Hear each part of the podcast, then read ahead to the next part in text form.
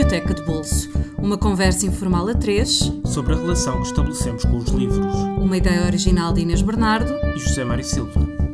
Olá, bem-vindos ao Biblioteca de Bolso, um podcast sobre livros, leitores e os vínculos que se estabelecem entre eles. Esta semana recebemos Inês Pedrosa, uma escritora prolífica que publicou o seu primeiro texto na revista Crónica Feminina aos 12 anos e a partir daí nunca mais parou. Jornalista e cronista, com décadas de ofício, escreveu muita ficção, romances e contos, mas também fotobiografias e livros de entrevistas, para além de ter organizado antologias e assinado obras em colaboração. Foi diretora da Casa Fernando Pessoa e mantém uma voz ativa no espaço público, defendendo com furor as suas causas, sobretudo as que dizem respeito aos direitos das mulheres. Feminista assumida, acaba de criar uma editora, a Sibila, com ecos de Agostina Bessa Luís, uma das suas maiores referências literárias.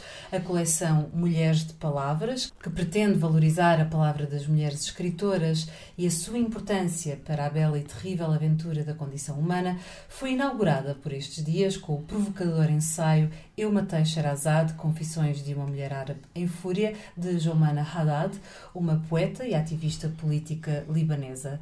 A autora dará uma palestra e apresentará o seu livro esta segunda-feira, hoje, no Auditório 2 da Fundação Gulbenkian, a partir das 18 horas, integrada no encontro Mulheres nas Artes, Percursos de Desobediência. Olá Inês, Olá. muito obrigada Olá. por teres aceitado o nosso convite. Nada, que agradeço.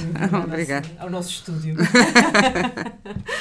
Vamos começar pela tua primeira escolha, as novas cartas portuguesas uhum. das Três Marias que é um livro fundador para ti, não é? Absolutamente uh, fundamental. Porquê? Porque, bem, o livro tem imenso valor, só por si não precisa, mas na história da minha vida, Sim.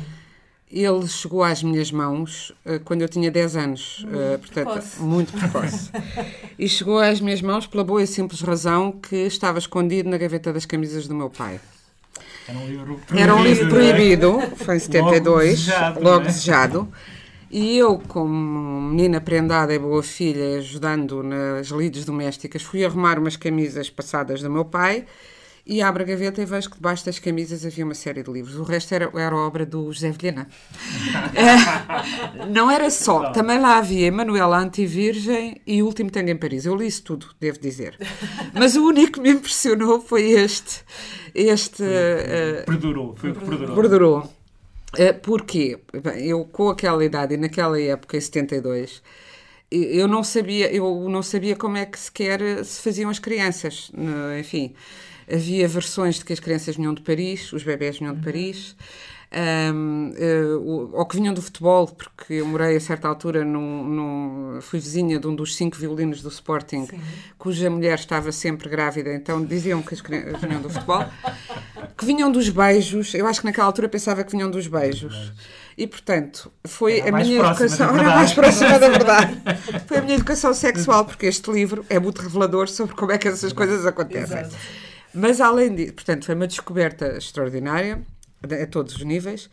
Uh, e, e, foi quando eu percebi, eu sempre gostei muito de ler e de escrever, e, e, já tinha outras leituras que me levavam nesse sentido desde muito pequena, mas foi quando eu percebi que ler, ah, escrever não era só sobre história, sobre contar uma história, um enredo? É? um enredo nem sobre pensar alguma coisa de novo, sabia que eram estas duas coisas já, mas que era nunca tinha visto a escrita como uma matéria plástica, como se fosse pintura, uh, escultura, cinema. Foi aqui que eu descobri com este livro. E acho que este livro foi. Aliás, a Ana Luísa Amaral diz mais ou menos isso no. Diz isso, diz outras coisas mais importantes, mas diz isso no prefácio da nova edição, que é recente uh, e que é organizada por ela. De resto, a Ana Luísa Amaral anda, uh, dirige um um centro internacional de estudos sobre este livro. Ela já foi nossa convidada e falou justamente pois, deste livro. porque ela tem feito um trabalho falar. notável sim, sim, sim. Uh, uh, em torno deste livro. a história toda do processo Pois, judicial, então não vamos, não vamos não, contar, não, não é preciso. Mas ela diz que precisamente o processo acabou por obscurecer uh, o valor Exatamente. literário do livro. E é muito verdade. A, mim nunca me obscureceu, porque lá está, eu, na minha absoluta inocência e virgindade da literatura. Foi a descoberta da linguagem. Foi a descoberta da linguagem. Havia muita coisa que eu não percebia, mas percebia que era interessante. Por isso, muitas vezes, quando se diz ah, as crianças ainda não têm idade para ler isto ou ler aquilo, eu acho isso um disparate porque, uh, enfim, talvez seja útil. Estava, estava ali a olhar para o livro. aos 12 anos. A Jumana Haddad, que é a primeira autora da minha editora Sibila, uma das coisas que eu achei curiosíssimo nesse Exatamente. livro, ela dizer: se eu tivesse uma filha, eu, eu recomendo às pessoas que têm filhas. Sim. E Bom, ela teve uma dois com filhos. 12 anos, portanto tenho que pensar no que leia, que leia o SAD, mas eu acho funciona melhor pô-lo à mão do que, do que levar a ler. Uhum. Ou então talvez até pôr assim um bocadinho a recato, Exato. porque ela também. Das, das as, camisas. Debaixo é? das camisas. ela foi buscar o saco, estava nas prateleiras mais inacessíveis claro, da estante do é pai dela, não é? E eu uh, tive curiosidade por estes livros, porque estavam escondidos, alguma coisa tinham que me interessar. Exato. Mas é verdade também que os meus pais. Bem, isso estava escondido, não sei se era de mim, enfim, talvez fosse de mim e do meu irmão mas também por razões políticas, Sim. porque eram livros, eram livros proibidos, não é? Uh, mas nunca, fora isso, nunca tive. A biblioteca dos meus pais também não é que fosse. Uma coisa não era como a do pai da Jumana Haddad, que pelos vistos era um grande leitor. Na dos meus pais não havia ossado, infelizmente, descobriu mais tarde. Não, terias lido teria lido também nessa idade. Mas, sei lá, mas nunca me proibiram nada. De resto, eu perguntava o que é que eu devo ler. Das... Tinham, por exemplo, eu trouxe aqui também a coleção RTP antiga. Sim, sim. Que eu li toda, que o meu pai fazia a coleção, o meu avô, toda a gente fazia esta coleção, que era muito portátil. E outro livro fundamental na minha formação nessa altura foi este, A Menina e Moça, do Bernardo Ribeiro. E outro, mas esse ainda mais anterior, a Poesia Lírica do Camões. Uhum que foi realmente a minha prima, o meu despertar para a escrita, porque eu tinha um avô que não tinha nada a ver com literatura, mas que adorava literatura, era militar, uh, estudou pouco, foi fazer o liceu já reformado, mas que sabia de cor Camões, muita poesia lírica do Camões e pedaços dos Lusíadas, ia passear comigo de barco. Eu pus isso no meu primeiro romance, uma Sim. situação parecida com essa no, no Instrução dos Amantes. Ia passear comigo de barco em Tomar, que eu era de Tomar, e, e recitava-nos Camões uh, enquanto andava a passear-nos. E depois isso levou-me à poesia de Camões, antes de mais, e essa coleção. Mas eu lembro que a coleção tinha títulos muito variados. Sim. Eu dizia: o que é que eu daqui posso ler? Eles diziam: podes ler o que quiseres. Mas também era, me diziam isso. Era uma prateleira inteira. Uma é? prateleira inteira. Mas eles também compravam, porque era coleção, mas os meus pais eram os dois de matemática. Enfim, iam, iam lendo os seus essas de Queiroz. É? Mas assim, ler a coleção, acho que só eu é que eu li toda. Foi. Então? Que eles compravam para um dia lerem na reforma. Mas foi normalmente foi para eu ler, exatamente. Este livro das novas cartas portuguesas também tem algo de, não só de descoberta de literatura enquanto, e da palavra enquanto se, entidade plástica, uhum mas também na tua formação enquanto feminista. Ah, sim, e depois mulher. isso é a segunda parte, claro. Eu não me apercebia uh, Exato, aos 10 anos nada. Não tinhas... Apercebia-me alguma coisa porque a minha mãe era dizia-se feminista. ela, espero que ela não isto. ela pensa ainda que é feminista, embora não seja exatamente. Mas, enfim, para a época até era.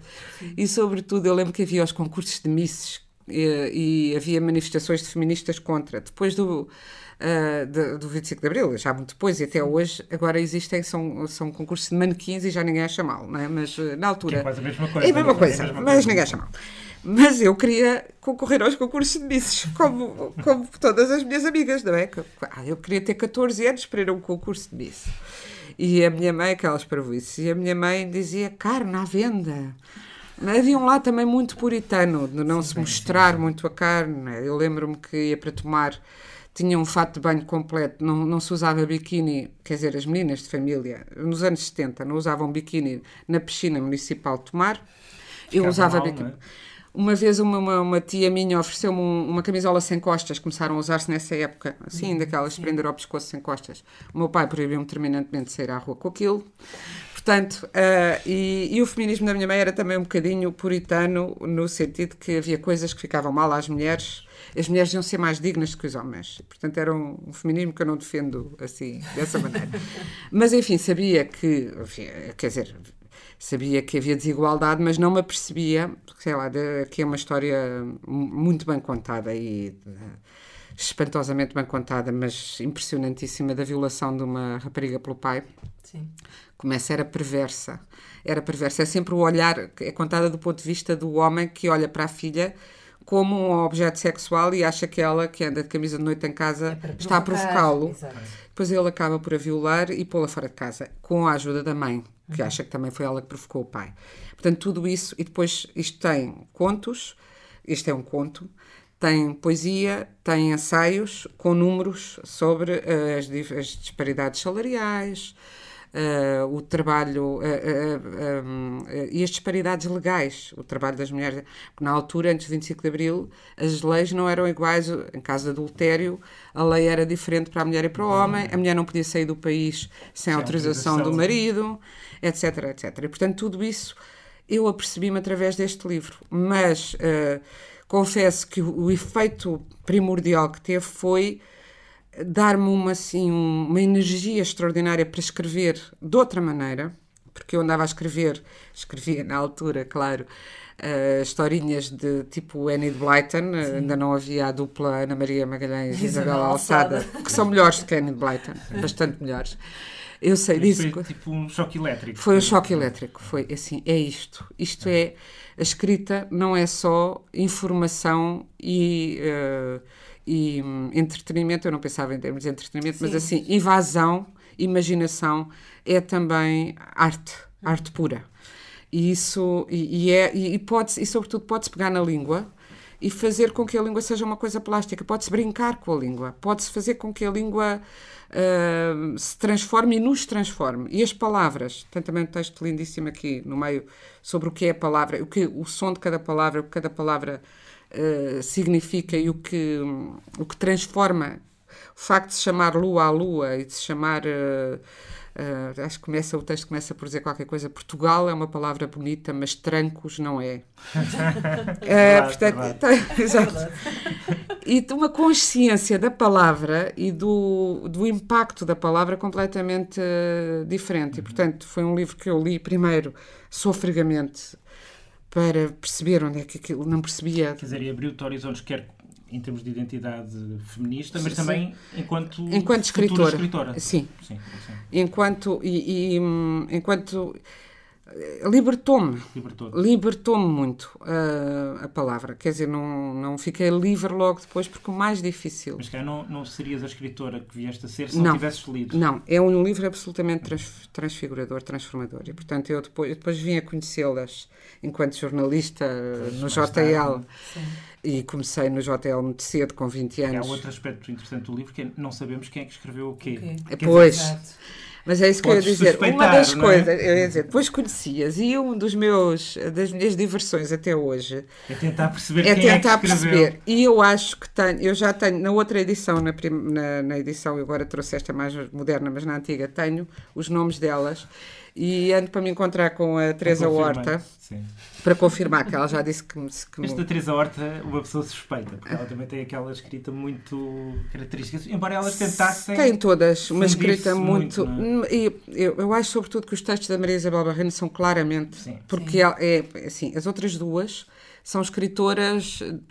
Ah, diferentes, ambas ah, com, no meu entender com enorme qualidade. A Teresa mais para a poesia e a, e a Maria Velho da Costa Mais para a para, ficção. para a ficção. Mas pode haver confusão entre o que é da Teresa e da Maria Velho da Costa. A Maria Isabel Barreno tem uma escrita muito mais documental, sociológica, ela era socióloga, e tem romances, tem, escreveu vários romances e de que eu gosto muito. Al- Alguns parecem-me filmes do Woody Allen e gosto muito. Mas, mas não é uma escrita completamente diferente das outras eh, duas. Nenhum poema seria da Maria Isabel Barreno, creio, não, não me parece. Um, e, e os textos mais de análise sociológica e com dados e tal serão, penso eu, da Isabel Barreno. Mas elas fizeram, têm esse compromisso que é muito bonito que o É mantenham. Uma espécie de Sim. pacto, não é? É um pacto que elas fizeram até pro- no tribunal, tentaram ah, virá-las umas contra as Exato. outras e fazer com que ah, acusassem Ou dos textos mais. denunciassem dos textos considerados pornográficos as outras e elas nunca o fizeram. E é engraçado que, embora a relação delas tenha alterado ao longo do tempo, que elas eram irmãs, como aqui se dizem, e depois deixaram de, de o ser eh, e voltaram a ser, enfim, tiveram uma- umas relações nunca complicadas. quebraram essa. Nunca quebraram essa essa, união. essa união. Isso também é, é muito bonito. E depois também, para mim, também é bonita a história dessas, desta união entre estas três mulheres neste projeto, numa época em que não havia e-mails. Portanto, hoje em dia é mais fácil uma pessoa fazer coisas É a duas mãos, é a, a quatro mãos, não é? No caso. Mas nesta época que era com cartas eh, que elas iam escrevendo, depois iam contra- en- encontravam-se, mas escreviam umas às outras, de facto, cartas. E isto vem das cartas, eh, é uma glosa das cartas eh, portuguesas da Mariana da Sora Mari- Mariana Al- Alcoforado. Agora, passando para outro Uhum. livro que, eu- que eu, e autora, sobretudo, que eu sei que, que foi muito marcante para ti, a Carson McCullers. Uhum. Um, se calhar, não sei se poderias ter escolhido outros livros. Eu, eu gosto muito, por exemplo, do, do- da balada do Café Sim, Triste. sim. Depois tu trouxeste o coração. Porque foi o primeiro livro. Caçador. Eh, Foi o- exato. Foi o primeiro que tu leste. Foi o primeiro que eu li e foi o dela. primeiro que ela escreveu E também. foi o é? primeiro que ela escreveu. E uma das coisas que me deu um grande alento foi que ela escreveu isto aos 21 anos. Publicou aos 23. É impressionante. É impressionante, porque é, eh, na minha opinião, eu gosto muito também da balada de Café Triste. Mas lá está. Eu isto pode ser preconceito, pode ser antiguidade, e eu sei que isto é, que é muito polémico, como hoje se diz. Eu, não acho, eu acho que é bom ter ideias controverso. Eu tendo a ter, não é, não é, a palavra não, não, não será maior respeito, mas será maior eh, admiração por g- romances do que por novelas ou contos. Eu sei que quando a Alice Munro ganhou sim, o Nobel, polémica. pronto, depois imensa- e até hoje tenho conversas com amigos meus é, sobre isso. Mas não, não desmerecendo, depois dizem, tu que publicas contos e, e algumas pessoas até gostam mais dos meus contos do que dos meus romances, tudo bem, mas é muito mais fácil fazer um bom conto. Ou seja, mesmo que não seja mais fácil, tens um controle total, muito mais simples, porque um romance é impossível de ter um controle absoluto e de ser perfeito. Ou seja, não quer dizer que seja fácil fazer um conto perfeito, mas eu dou mais valor, não consigo deixar. eh, Deixar que é muito mais difícil fazer Ana Karenina ou o- Coração O Solitário Coração Caçador. Solitário Caçador é um romance É um perfeito. romance Quase perfeito. quase perfeito. E, e, e depois, e feito por uma jovem tão jovem, ela depois, eh, sei lá, e é um romance muito melhor. E depois também é engraçado que ela pensar. depois escreveu mais tarde, não é? O último romance dela, que é O Relógio Sem Ponteiros, é muito mais fraco, que ela escreveu aos 60, eh, ou perto dos 60, ela morreu com 60 e poucos. É muito mais fraco do que este que ela escreveu aos 21. Portanto, o nosso conceito de maturidade. Eu acho que é interessante este romance porque nos faz refletir sobre o que é isso da maturidade. Estamos sempre a dizer que ainda não. Qual não é a somos- idade certa para Qual é a idade certa? é? Tu O que é que também é um ser maduro? novel, Améis. Olha, é, tinha 29 anos. 29. Não foi assim tão nova, também por causa do jornalismo. Pois, mas Porque- hoje em dia era, é nova. Hoje em dia é parte nova. da- Começa-se a publicar aos 30 e tal anos, não é? É. Sim, sim. Não, mas é um romance que eu tinha começado muito antes. Eu que publiquei o meu primeiro romance. Olha, devo isso ao Nelson Matos. Nunca é demais agradecer, porque eu tinha começado miúda, assim, aos 22. E interrompendo, interrompendo. E um dia ao Nelson Matos telefonei-lhe para ir fazer a décima entrevista ao António Lobo Antunes, ou coisa parecida. E ele disse: "Olha, e quando é que você, quando é que você acaba o seu, eh, quando é que você acaba o seu romance? Quando? Mas quem é que lhe disse? Eu não tinha dito a ninguém eh, que estava a escrever um romance. Nota-se no que escreve. Quando o escrever, eu quero publicá-lo, de maneira que eu cheguei a casa e disse: Eu não sei mais de casa até acabar o romance. Até porque pensei, tinha 27 anos para aí. Se não fizer agora, depois já não, nunca mais faço, não é? Depois pensei, ele tem razão, até por uma, uma questão. Se eu publicar, eu achava que se publicasse antes dos 30, teriam mais piedade de mim e me atacariam menos. No que estava certa, Sim. certa semi-certa. Ah, mas, hum, mas isto vinha a propósito de quê? Da Carson McCullers. Ah, da Carson McCullers. Que eu li. 21 anos e Aos- escrever assim é é indecente. Eu lia Desculpem, também é aos, aos 21 anos, precisamente. Eu, esta não era. eu- Foi. Foi um, um- Para já foi um amigo meu que me passou o livro, eh, ou que me disse. Não, que me emprestou o livro e eu depois fui procurá-lo, o da Estúdios Cor, que infelizmente a edição essa que eu emprestei a uma amiga minha. Eu hoje não empresto livros a ninguém, mas emprestei a uma pessoa de quem eu era muito amiga na altura, que depois disse que eu nunca lhe tinha emprestado. E eu sei que lhe emprestei, porque até anotei. E que me ficou com essa edição que eu nunca mais encontrei, que era lindíssima. Se bem que agora, felizmente, a Relógio d'Água, isto para os nossos ouvintes, reeditou com o título que ele deveria ter tido desde o início, que é O Coração é um Caçador Solitário, The Heart is a Lonely Hunter, que esse é que é o título original. Sim. Mas este livro, porque é que me interessou? Ah, porque, hum, bem, porque é muitíssimo bem porque é um livro é um livro íntimo e político, que eu acho que os grandes livros são as duas coisas. Com uma escrita muito limpa, muito solar, muito consegue ser muito limpa e muito melancólica uh, ao mesmo Ao tempo. tempo, sim. E a história é extraordinária. A história em si, o enredo, parte de um uh, surdo-mudo que é o, o centro de uma terriola no sul dos Estados Unidos, depois na época uh, em que, bem, eu ia dizer na época em que o Ku Klux Klan agia muito, mas parece Mas que essa voltou- época voltou voltou. a agir. Voltou a agir, portanto, E que havia um grande racismo, Sim. mas um racismo legal mesmo, Exato. ainda. E é tu- em volta desse surdo-mudo e de uma jovem, muito jovem, Mick, e essa figura está muito, muito bem Fascinada pela música. é? fascinada pela música. É muito autobiográfico, porque a, a, Carson McCullers começou por querer estudar música, e, mas, sobretudo, fez-me, confirmou uma coisa que, que, que era a minha convicção e- e que, e que depois passei a desenvolver mais. É que as pessoas falavam sempre, na, portanto, eu tinha 20 e poucos anos e estávamos sempre tudo a falar da infância, da importância que a infância e os escritores, a infância marca, e é evidente que a infância marca, e sabemos isso desde o, o Dickens. Mas há escritores do país da infância e há escritores do país da adolescência. Eu acho que a adolescência, eh, eh, nos últimas décadas, veio a ser mais tratada na literatura. Mas a adolescência, assim, a infância liga-se ao tema do amor e a adolescência liga-se ao tema da amizade. Porque é na adolescência que nós criamos as tribos e que precisamos de pertencer. Há um outro livro dela muito interessante que é The Member of the Wedding, que é uma, uma criança, adolescente também, já dos 10, 12 anos, que quer fazer parte do casamento do irmão, porque ela só se identifica com o irmão, o irmão vai casar e ela quer ser um membro daquele casamento e acha que no dia da festa do casamento, quando eles forem embora, ela vai com eles. E, mas isso é, o que é que isso, qual é o assunto? O assunto é escolhermos as pessoas com quem queremos ficar, que é uma coisa que não tem a ver com a infância, tem a ver com a adolescência. E essa escolha também é feita de acasos e de uma inexperiência total e do sítio onde vivemos e de quem está e quem não está. E isso sempre me tocou muito. O meu primeiro livro é precisamente sobre isso. E, portanto, eh, eu andava com esse tema às voltas quando descobri este livro. E, e, e disse: ah, de facto, esta é uma escritora do país da adolescência, que é o país que me interessa. Eh, há muitos romances a falar de grandes histórias de amor eh, e poucos, e este é um deles, a falar do tecido da amizade ou do tecido da solidariedade ou do tecido da cumplicidade entre as pessoas, além da relação eh, erótica. Sim.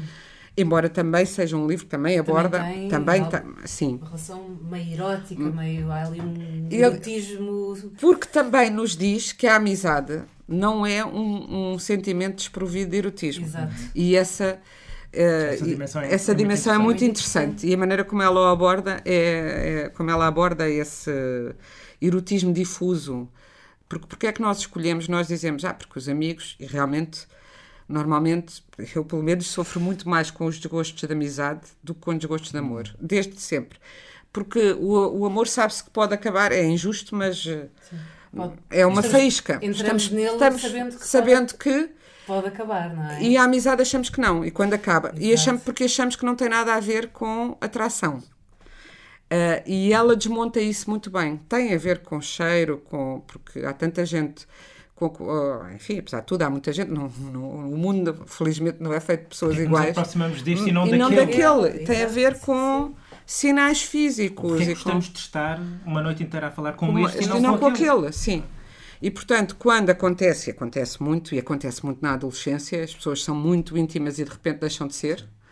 E às vezes deixam de ser porque eh, mudam do liceu para a faculdade e uma, um vai para letras, outro vai para ciências e de facto têm interesses Pronto, diferentes e exato. Passam a viver em afastam-se. mundos diferentes, não é? Aí normalmente é, é pacífico, mas às vezes há, há, há- há relações que desaparecem de uma forma mais violenta, eh, porque as pessoas se apaixonam por aquele amigo e depois descobriram outro e apaixonaram-se pelo outro e E também há ciúmes de amigos. muitos, não é? mas não se confessam. Mas não se confessam, não. exatamente. Enquanto tu confessas o ciúme amoroso. Claro, se a pessoa não, tiver não. um desgosto amoroso, toda a gente compreende, ah, traiu-te. Mas um amigo não, não, Não, é? E portanto, eh, e esse, este, este, isto fala, fala disso. E, e, bom, e há uma relação central entre esse surdo-mudo e o outro, que é uma relação, eu acho, homossexual e erótica.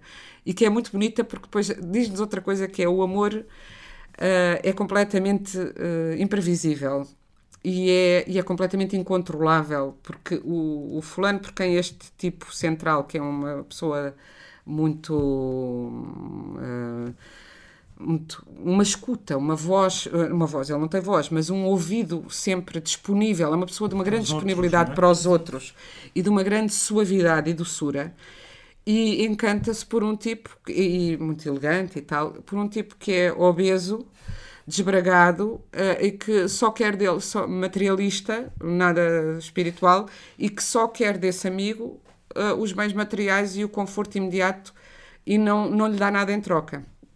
E, e no entanto, uh, acho que é depois na balada do Café Triste que ela tem uma frase que é amar é um prazer muito mais requintado do uhum. que ser amado quem ama, que há sempre, e ela diz sempre, é uma coisa um bocadinho uh, triste, triste e um bocadinho pode esperar, que há sempre um que ama e outro que é amado. É, é que nunca as não... pessoas, que não há um amor verdadeiramente não... correspondido. Uh, e não que há justiça, não há justiça no amor, nem há, nunca há uma adequação. Passamos então para, para a tua última escolha, O Prazer e Glória de Agostina Bessa Luís. É. Tinha que trazer a Agostina. Tinha que trazer a. Pois, exatamente. Não, seria estranho e. e porquê este? Porque este? Porque devo dizer, embora. Já vimos que está bastante sublinhado. Eu sublinho, é? Ah, eu sublinho os livros e então. Isso é autor que, que vale a pena sublinhar. É a Cristina, sim. Eu tenho. Não tenho nada aquela. Aliás, li sempre muito pouco livros de bibliotecas porque eu preciso de sublinhar e de escrever e não sei o quê. Este foi o primeiro livro da Agostina de que eu gostei, porque eu... Estamos a falar do Prazer, prazer e, Glória. e Glória. Sucede que eu, eh, a Agostina, aliás, contava a história de, de que perdeu uma vez uma empregada por causa da Sibila, que a Sibila, que toda a gente lhe falava sempre só da Sibila, mas que ela até tinha perdido uma empregada com muito boas referências, porque ela foi falar com essa empregada, e a empregada, quando viu que era ela, disse... Agostina Bessa Luís, a senhora é que escreveu a Sibila, não acabei o liceu por causa de si. não vou trabalhar consigo e diz que o marido que nunca se contava-me ela, o meu marido que nunca se riu, deu uma gargalhada, eu não achei graça nenhuma. Pensei, o sistema, o sistema de ensino já me está a tramar. Porque ela teve aquela, aquele princípio, não, porque eu não acabei o liceu por causa disso. E de facto, eu tive a Sibila também no liceu e não achei graça nenhuma na altura. Quer dizer, achei que era bem escrito. Não mas não, não me apaixonei. Não tiveste ali uma ligação com o livro? Não, na altura não gostei. E depois, quando comecei a ser jornalista, comecei muito, muito cedo. Não li mais nada dela até ir para o JL, também entrei no jornal com 20 anos e no JL com 21. E li Os Meninos de Ouro e já não, Os Meninos de Ouro, que ganham um, um prémio, prémio da APS Salvo Erro. E assim, achei muito bem escrito de novo, mas não me interessou. E ainda hoje é dos livros dela, talvez que eu gosto menos. E de repente, em 88, salvo erro, foi em 88 que este livro, acho que é de 88. Foi uma exatamente. descoberta lenta. Lenta. Foi uma paixão lenta. Lenta. Mas em 88 eu também só tinha 26 anos, não é que fosse. Pego neste Prazer e Glória e fiquei completamente fascinada. E, portanto, hoje em dia até há talvez outros que eu gosto mais. Uhum. Eu gosto muito de Um Cão que Sonha uh, e aquela Maria Pascoal de um, de um Cão que Sonha que aos 15 anos já sabia mais do que se tivesse 100, mas esta é sobre um escultor, penso que é inspirado na, na vida do Soares dos Reis, mas não interessa em quem é que é inspirado, interessa que é sobre um artista e sobre o pré e o pós 25 de Abril e a relação do artista com a sociedade e com o Estado e depois, é e é interessante porque se diz sempre que os homens são acessórios nos livros da Agostina. Portanto, é um livro que desmonta várias coisas que as pessoas que não leram muito ou que. A Agostina ideias só trata feitas ideias feitas das grandes famílias do Norte. Não, este era filho de um, de um professor, é uma família, pois há uma grande família ao lado, mas é sobre o que ela fala é da, da, da luta de classes, agora de outra maneira, da luta de classes, do poder Uh, neste caso, o protagonista é um homem, um, e é um homem forte, porque normalmente se os homens são acessórios, eles são sempre fracos. Este é forte. Embora também haja uma outra grande protagonista do, do livro, que é uma filha de, de, deste protagonista, João Batista, João Batista Pereira, ou agora já não me lembro se é Pereira Batista ou Batista Pereira. Mas também não interessa. Mas uh, a filha que se chama Durbalina E depois adoro os nomes. Durbalina é, extra- é fabuloso. É, e que É é Durban, né? Durban, Tráfico Durban. E é Durbalina por causa de Durban e por causa do Fernando Pessoa Pessoa. ter vivido em Durban. E ela faz aqui uma brincadeira à volta disso, porque ela não gostava, a Agostina não gosta do Fernando Pessoa, não é fã do Fernando Pessoa. Então diz, faz umas brincadeiras a dizer Durbalina, ah, pois, Fernando Pessoa, ah, pois, porque quem escreve como o Fernando Pessoa tem estilo literário, não é? Uma- é assim, Aquela umas picadas. dela. Mas ela não é bem do Fernando Pessoa. No fundo, a Agostina não é uma grande apreciadora de poesia. Nem de poesia, nem de música. E é muito engraçado. Eh, eu penso que a música, pessoalmente, isso é o lado em que eu, que eu me aproximo mais do Kundera, que a música é essencial para se escrever. Mas há uma música da não música que é a música que a Agostina tem. E há eu lembro-me uma vez eh, o, o Eduardo Lourenço, numa sessão sobre poesia, perguntaram o que é poesia. E ele pegou num livro da Agostina que tinha com ele, abriu ao calhas, leu uma página e disse: É isto. E ao ouvir aquilo, Era música. era música, mas é uma música, eu ia dizer quase insolente. É uma música, é muito provocadora. ah, e ela escreve. É quase sempre provocadora. É isso, é que ela escreve, parece de uma maneira muito eh, evidente que é, não é acessível, mas eu acho que não é preciso ter. Eu, eu tenho experiência de ver leitores da Agostina com pouca cultura, mas que gostam, talvez mesmo sem ter as referências todas, porque em cada livro dela, neste tem referências do Dostoiévski ao Goethe, a não sei o quê e tal, mas não é preciso para perceber. E também tem um outro lado muito popular, porque há sempre o lado das empregadas, da- das, das domésticas, não sei o quê. É preciso é ter uma sensibilidade. Ela tem uma sensibilidade para a natureza humana, para aquilo que a move e para descascar tudo o que parece eh, solar e, e mostrar o lado negro. E ao contrário também. Uh, portanto, tem um olho clínico e, e- e- transforma esse olho clínico em, em numa escrita uh, muito rica, muito metafórica, uh, mas que não é barroca, é simplesmente diferente de tudo o que é muito assertiva. E eu, eu acho que no, no assertivo dela é que está também hum, a provocação, eu ia dizer quase o feminismo dela. Não é? Embora ela tivesse uma relação complicada Difícil, com a, com a ideia de feminismo, Sim. não é? Sim, com a ideia tal como ela é. eh, Ela acha o que é que ela acha. Basicamente, ela acha que o feminismo procura tornar as mulheres iguais aos homens e os homens têm feito um tão mau serviço. Isto resumindo. O serviço dos homens é tão mau para que ser igual. e Sim. que é-. Claro que isso depois leva a dizer, ah, estar ali no pedestal e à distância é, é bom e, e é no fundo. Onde é que isso se confunde com a submissão? Um bocado complicado, não é? Eu tive grandes conversas com ela sobre isso. Imagino, imagino. Eu conhecia tarde, tarde quer dizer, atendendo a que eu conheci os escritores todos aos 21, 22, Ela eu não corria para ir 50, entrevistar. 60. Ela teria perto de 60 e eu 20 e depois. Ela tem mais 40 anos que eu. Ah, e, de- e eu, é assim, primeiro havia muita gente a correr para a entrevistar e eu não me punha em bicos dos pés, Eu- sempre nos sítios onde eu estava. E depois, quando comecei a apaixonar-me mesmo, e li este livro e fui ler os outros todos a seguir, há um que eu tenho na mesa de cabeceira sempre, que é este, Doidos e Amantes, que também ainda não foi re- refeito, que é a versão dela é um romance baseado num facto real, que é uma filha do, do diretor do Diário Notícias, século XIX, que Se apaixonou pelo que se apaixonou é? turista É e que foi, É, e é. que até deu um filme também E bonito acusada Mónica Rutler. loucura. Loucura e Foi internada internada, pelos nossos grandes, Júlio de Matos e outros assim. sim, sim, e por aquele que ganhou o Nobel, o Egas Muniz e Egas tal. Muniz, Pronto, é verdade. exato. E então ela escreve um, um romance extraordinário eh, sobre isso e, eu, e este eu tenho porque, porque tenho que ter sempre um livro dela e este tem uma dedicatória, foi a última dedicatória que ela me fez, porque eu tinha este, este romance tem várias edições com outro título. Depois ela fez este este, e ela diz: Esta é a história inacabada com o sorriso da Mona Lisa. Esta- E então é sinto-a perto por causa destas, destas palavras.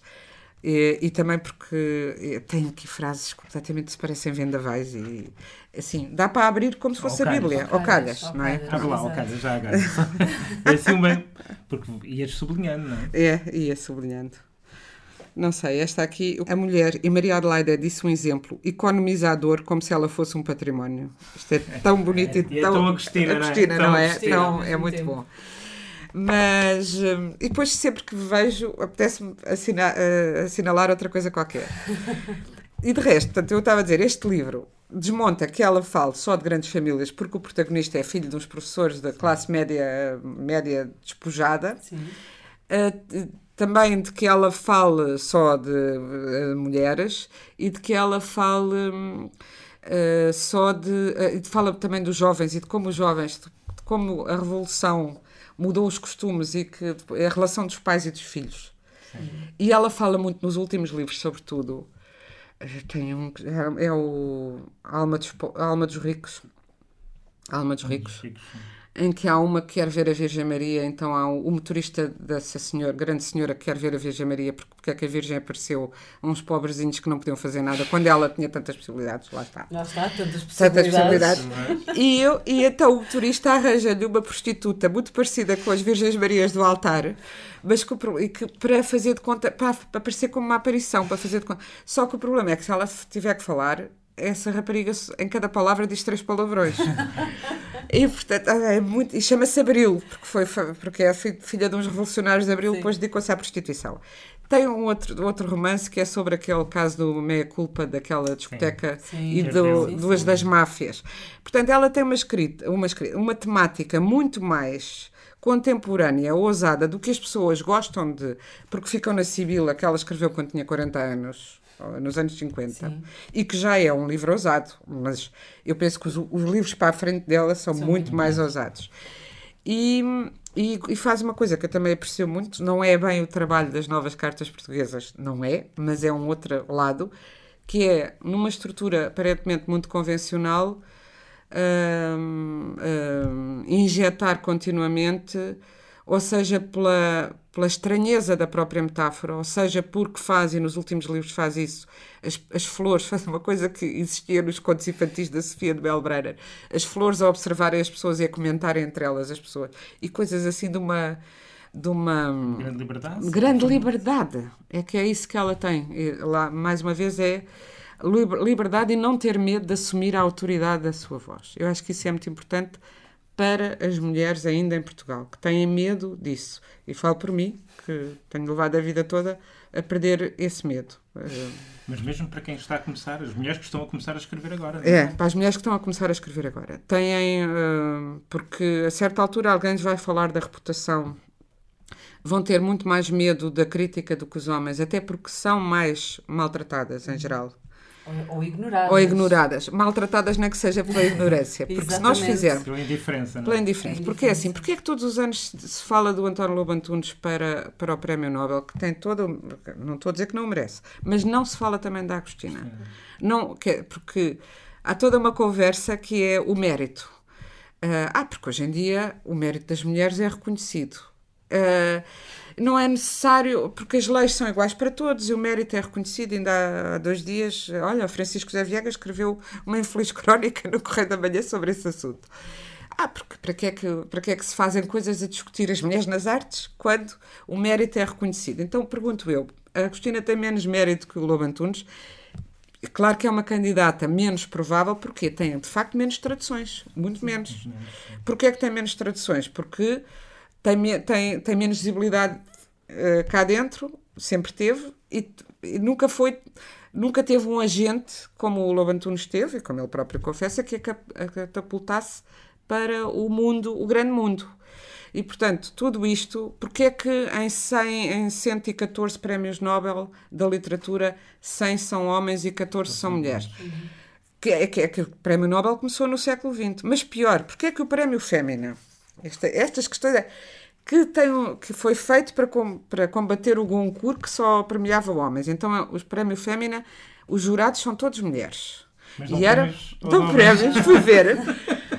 É assim também é uma minoria de mulheres. É muito engraçado, porque o machismo não é muito mais transversal. Exato. Ah, e eu acho que isto acaba por ser mau para os próprios homens, porque, porque a opressão oprime sempre quem oprime também. E porque os modelos também que se entende, já não os, os escritores não têm que ser o Hemingway hoje em dia, é verdade. E as escritoras também não têm que ser ah, feministas bem comportadas. Assim. Mas ainda têm que ser mais bem comportadas e, na verdade, temos muito menos traduções uh, de escritoras, uh, sei lá, eu agora estou a ler um livro que estou a adorar, da Kate Atkinson, saiu recentemente na Relógio d'Água, Um Deus em Ruínas, e já tinha lido um anterior, que também publicado na Relógio d'Água, bastante bom. E ainda bem que está esse trabalho a ser feito, porque eu não tinha ouvido falar dela e acho que ela é tão boa como o Kazuo Ishiguro que ganhou o Nobel, por exemplo. Mas ah, vais dizer isso porque ela é mulher? Não. Aliás, agradeço-vos aos dois. Uma coisa, eu pensei, quando eu, eu, escolhi estes livros assim porque são livros que me Sim, marcaram em fase minha minutos. Três minutos. Mas depois pensei, lá, agora vão-me perguntar porque é que eu escolhi três uhum. mulheres. Não. Não, não, não, não perguntam. Uh, prévia igualdade. Vocês têm o prévia igualdade do jornalismo contemporâneo. Porque perguntam se sempre. ver, o, o, não é 50-50, mas é quase o rácio entre convidados, mulheres e homens. É Aliás, nós fazemos questão de manter esse equilíbrio. Esse pois, porque faz sentido. É não, faz sentido. é porque, só porque faz sentido. Não, não é por cotas nem nada. É por eu podia ter escolhido o Kundera. De que, Também gostas Gosto muito. Estás a trabalhar. Estou a trabalhar. É? Estou a trabalhar. Escolhi como, como. Escolhi porque me interessa tratar da, da ligação entre romance e política e acho que através do Kundera. A minha tese é, é que o romance é um dispositivo de combate antitotalitário e nasceu uh, o nascimento do romance coincide absolutamente com o nascimento das democracias ou da ideia da democracia, Sim. etc. E, portanto, e como acho que o Kundera tem sido muito esquecido uh, e que é um grande escritor político, embora eu se calhar também não gosto de dizer, não gosto disso porque lá está, também é um rótulo, acaba por claro. ser. E como, lá está, e também foi um escritor que eu demorei a descobrir, porque nessa altura, quando saiu A Insustentável Leveza do Ser e toda a gente falava, eu tinha aquela presunção muito juvenil de se é best-seller, é? é mau. Claro. É mau. Eu tive uma fase que era... Se toda a gente gosta, eu não, não vou gostar. E, lembro, foi o Sérgio Godinho, devo ao Sérgio Godinho isso, que andou anos a dizer, mas lê aquele livro, faz-te falta ler aquele livro, sai de ler, há tanta... Porque esse livro... Só... Agora, realmente continua a ser o livro dele que vende. E a até vantagem livro... dos livros é que, às vezes podes chegar a eles 10, 20, 30 anos depois, mas desde que chegues. É? Cheguei uns 6 anos depois do livro Pronto. ter saído. E até cheguei depois de ter lido. É? Nunca, chego tarde. Cheguei depois de ter lido um outro que eu gosto mais, que é o, uh, o livro do Riso e do Esquecimento. Esquecimento é Embora seja um livro muito mais desigual. Lá está, estavas a perguntar há bocado, e é uma pergunta interessante. Se o romance da. ou, ou foi a Inês, um de vocês se o romance é perfeito, o da Carson McCullers. Talvez eu não goste da perfeição absoluta, pois. percebes? Talvez. Esta desigualdade seja mais interessante do que um romance perfeito. Por exemplo, é? estava agora, porque falei no caso do Ishiguro, assim, Os Despojos do Dia é um romance perfeito, mas não é um romance que eu gosto muito. Pois. Entendes? É aquilo é completamente bem cozinhado e não há Está tudo nada. no sítio certo. Tudo, não, eu acho que é mesmo o romance dos que eu li que tem. Eh, as palavras não podiam ser outras, aquela sensação. Mas às vezes há um sopro que falta. E eu acho que às vezes naquele tema, aquele tema, aquele livro é sobre a falta de, a falta de ar. Disseste, todos eles têm muito, muito sopro. Pois, eu gosto de livros que, que abanem, porque senão não Eu é que vou abanar este programa, senão nós não vamos sair daqui. daqui a noite e toda, nós é? tudo bem, mas, Já acabou. Uh, uh, vamos ter de Já fomos um bocadinho para além do ah, previsto. Um bocadinho, um bocadinho, um bocadinho. Vamos recordar quem nos ouve que as novas cartas portuguesas de Maria Isabel Barreno, Maria Velho da Costa e Maria Teresa Horta estão disponíveis numa edição da Dom Quixote da Dom Quixote por cerca de 14 euros. O Coração é um Caçador Solitário, uhum. de Carson McCullers. Tem uma nova edição pela Relógio d'Água por 15,30 euros. E Prazer e Glória, de Agostina Bessa Luís. A sua obra está a ser reeditada uh, pela Relógio d'Água. Este Prazer e Glória Glória voltará de certo às livrarias em breve. Até lá visitem um alfarrabista na vossa uhum. zona em busca deste livro. Para a semana nós estamos de volta. Até lá sigam-nos nas nossas redes sociais em facebook.com.br Biblioteca de Bolso e ouçam-nos através do SoundCloud, do iTunes por subscrição RSS ou na vossa forma favorita de ouvir podcasts. Inês, muito obrigada por teres vindo. Muito obrigada. Obrigada eu. Ambos. E para quem nos ouve, até para a semana com um novo convidado. Até para a semana. Ciao.